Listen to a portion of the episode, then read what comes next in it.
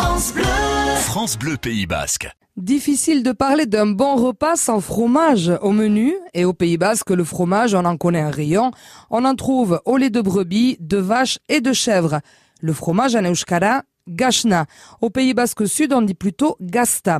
Gachna, gasta, fromage. Il semblerait euh, que ce mot ait pour racine gats, sel, ingrédient indispensable à la fabrication du fromage. Chez nous, le plus célèbre, le plus connu, c'est bien sûr l'AOC Osso Irati, un savoureux fromage de brebis que l'on peut déguster plus ou moins jeune, plus ou moins affiné. C'est une pâte pressée non cuite, fabriquée à base de lait de brebis de race locale, les basco-béarnaises, manèche tête noire et manèche tête rousse.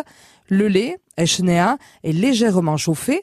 On y ajoute de la présure ou des ferments lactiques pour qu'il coagule. Le caillé est ensuite égoutté puis pressé afin d'en extraire le petit lait.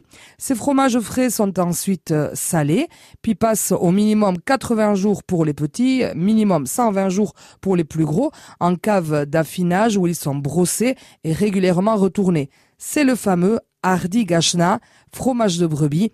Hardi signifie brebis, Gachna, fromage.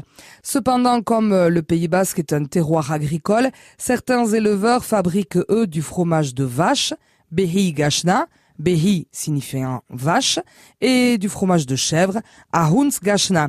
Les bergers vendent souvent leur fromage directement à la ferme ou sur les marchés locaux. Je vous encourage donc à vous y rendre, à discuter avec ces producteurs et à goûter les différents fromages proposés.